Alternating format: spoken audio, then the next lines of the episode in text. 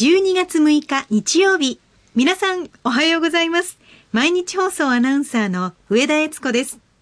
毎週日曜日のこの時間は、皆さんと一緒に万葉の世界を楽しんでいきたいと思います。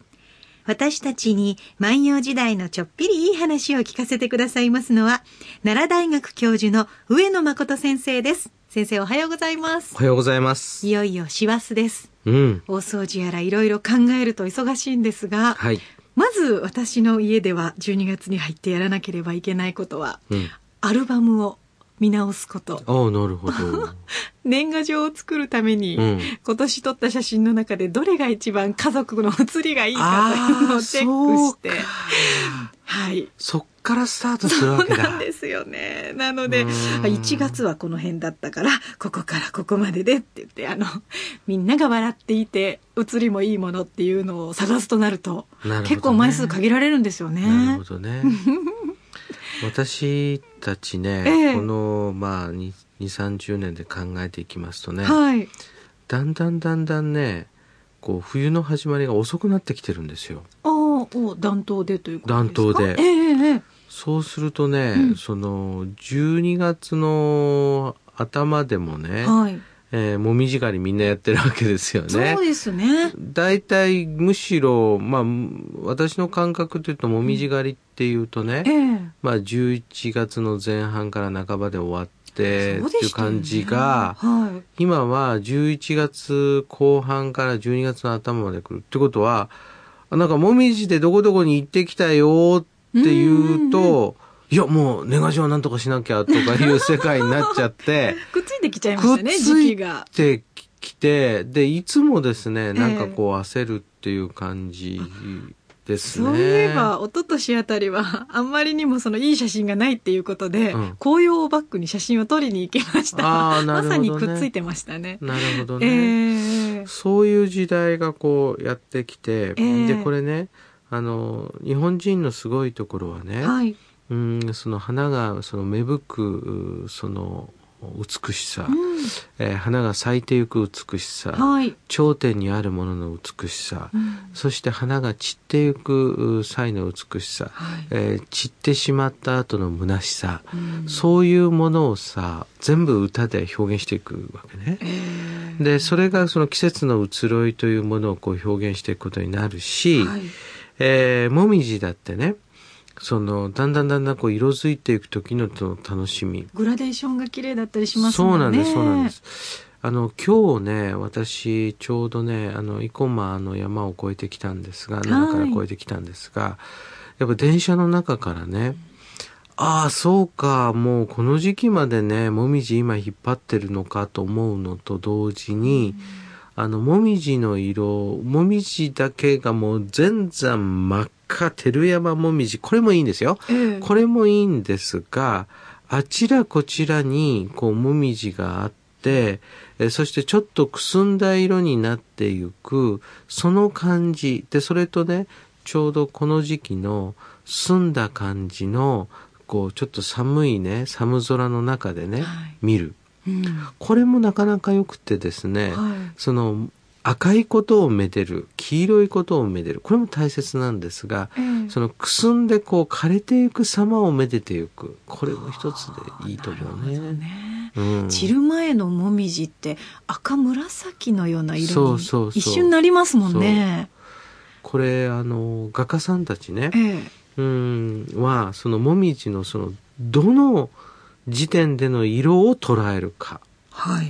でそれを考えるし、もみじのその葉っぱの質感っていうのは、えっ、と、前半はものすごく綺麗でみずみずしいんだけど、ええ枯れ際になると水分がだんだんだんだん枯れてきて落葉に近くなりますよね。はい。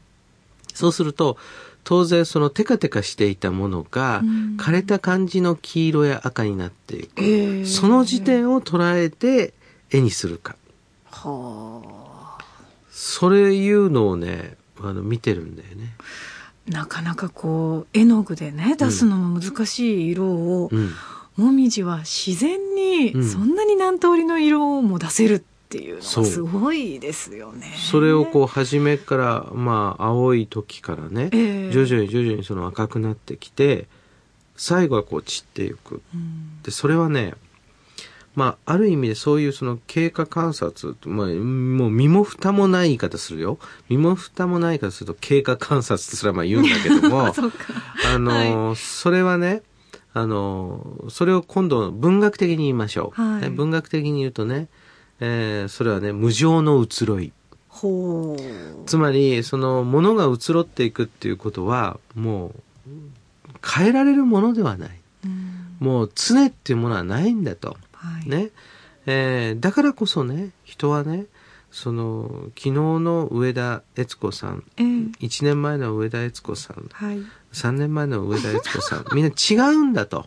ええ私にも10代の頃はありましたから。そう すると、えー、この日集まった人たちでその何かお話をするっていうのはもうこれっきりですよと。これはまあ一期一会なんですね。すね。だから一期一会っていうのはその無常と深く結びついている考え方で、でそういうことで言うとね、はい、今日の歌なんかはね、えーうん、天平11年の秋9月、まあ、現在で言うと10月ぐらいにね、はい、えー、大友の坂の上のイラつめが武田の田所という自分たちが経営している荘園、農園ですね。まあ、そこに行った。うん、で、そこに行ってね、えー、この行った時に、うん、どういうその印象を持ったか。農作業するわけですよ。はい、貴族といえども。その時の歌を読んでおきたいと思います。はい。えー、小森区の初瀬の山は色づきぬ。しぐれの雨は降りにけらしも。小森区の初瀬の山は色づきぬ。しぐれの雨は降りにけらしも。えー、小森区のは初瀬にかかる枕言葉で、えー、初瀬っていうのはですね、現在、長谷さんとか長谷川さんって言いますよね、お名前でね。はい、これはもともとは初瀬さんですし、初瀬川なんですよ。で、この、それはまあ、続まった形が長谷なんですが、はい、えー、その、小森区の長谷、これはまあ、現在の桜井市の、えー、ちょうどですね、三輪山がありまして、その三輪山の背後の見えないところ、えー、盆地、奈良盆地の側から見えないところを長谷と言いますから、えー、この時は何らかの角度でですね、はい、長谷を見通すことができたんですね。えー三輪山という山があって、ある角度からは見えない、ある角度からは見えると。その背後のところが見えると。うん、で、実は、この武田の田所というのは、現在の奈良県の橿原市の、うん、えー、東武田町等を想定されていますので、はい、まあ、この時期、この方向からですと、長谷が望めます。うんうんうん、そうすると、それは色づいたと。そうすると、しぐれの雨は降りにけらしもと言っているわけですが、ええ、しぐれの雨が降ったのかなと言ってるわけですね。うん、で、当時の人はですね、はい、しぐれの雨が降ると、なんかね、紅葉は早まっていく。で、早まっていって最後は散ってしまう。だから、うん、最初はね、しぐれよ降ってくれ、その早く色づいてほしいというふうに思うし、後半になると待て待て待て待てもっと見ていたいから、あの、しぐれを降らないでくれというふうに思うわけですね。今はね、最高気温、最低気温が測れてしまいますから、うん、こう寒暖の差が激しいと紅葉が進む、うん、どうしてもなんかこうね、デジタルな感じがしますけど、うん、当時は雨が紅葉をもたらすと思ってたんですか？これね、多分染色のイメージでね、えー、例えばその、何かの色を出すためにね、あの、酢を入れるとかね、えー、灰汁を入れるとかね、はい、そうすると色がカーッと変わると、うん、そういうイメージで何かね、そのしぐれの持っている、その雨の力によって、花が咲いたり、はい、えー、その葉っぱの色が変わったりするという考え方があるんですね。素敵。でそれを結局その遠くから見てるわけですよ。でね、おそらく坂上のイラツメは、平状況で何不自由ない生活をしてるわけです。はい。ところが収穫の時期だけは、この人たちはまず行かなきゃいけない。はい、次にね、税金の計算っていうのは大変だな、結構。当時から。そうですか。うん年末調整。年末調整。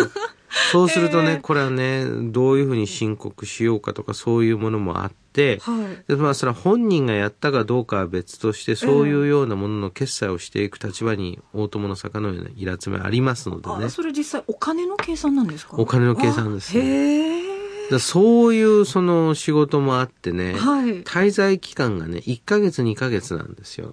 ですから月をまたぐ。うんうんそうするとね、やっぱりその家に戻れませんので、簡単に戻ることができませんので、はい。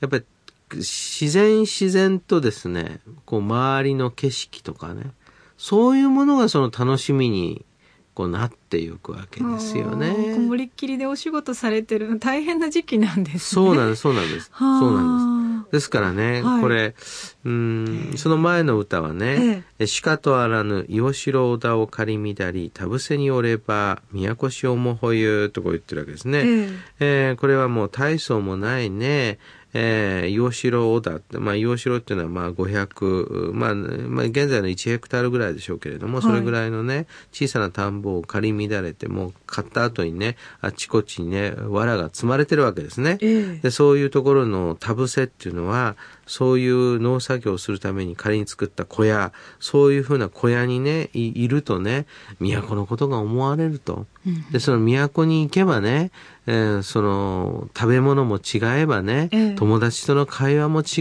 うと、うんそれで雅やかな生活をしていると、着るものも違うと、うんで、でもここではね、田舎の生活だ。でもね、考えなきゃいけないのはね、はい。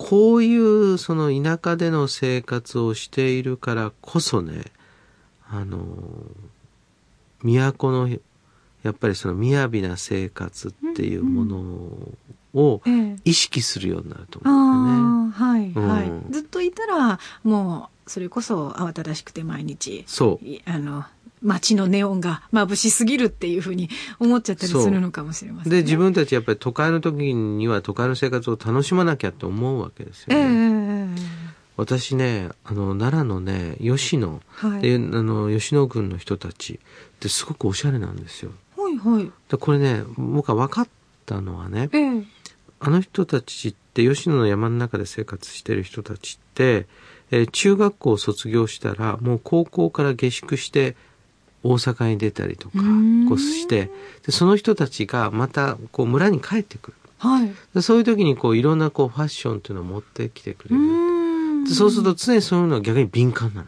の。ああ、今この情報をなんとか取り込まないとって貪欲になるんでしょうそうね。。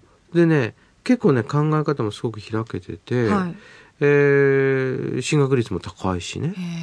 だから、そういうことでこう考えると、こう意識させる、自分たちの生活をしている場っていうのをね、うんこう意識させる小さな旅。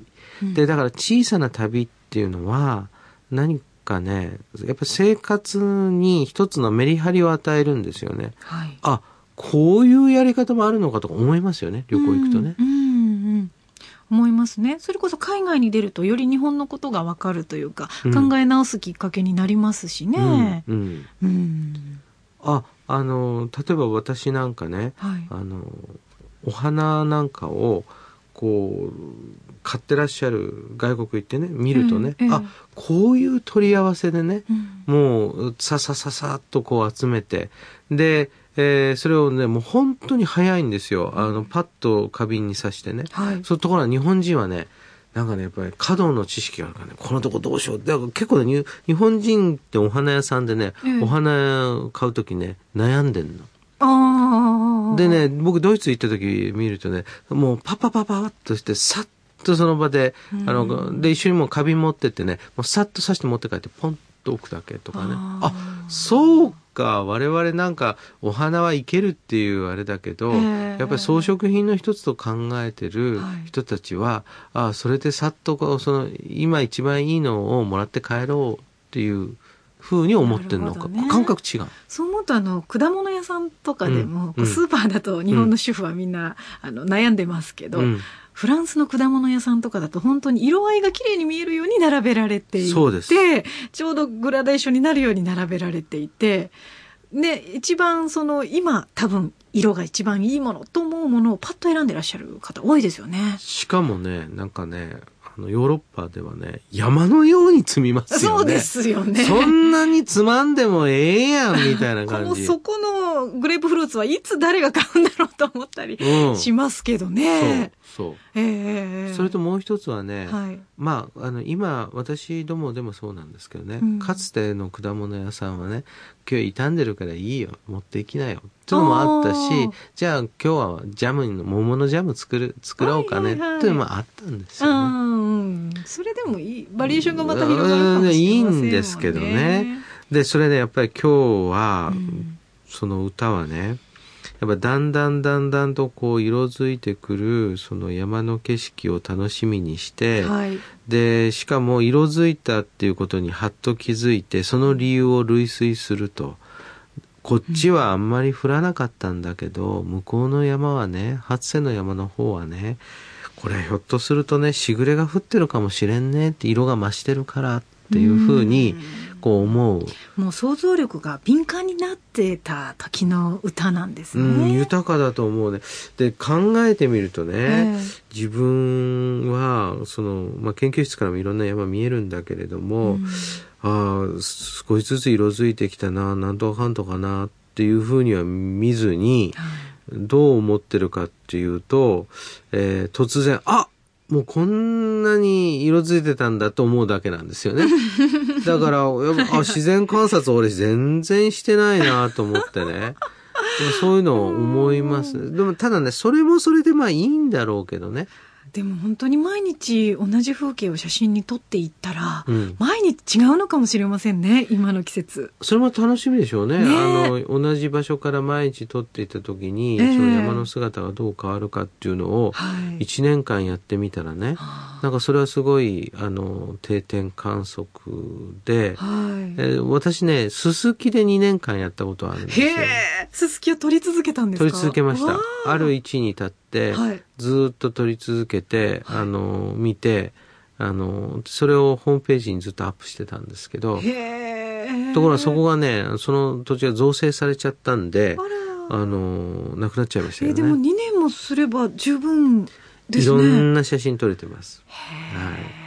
まあ、あの、はっと気づくもよし、経過を眺めていくもよし、はい、えー、本当最後の最後のもみじ、見逃さないようにしてください。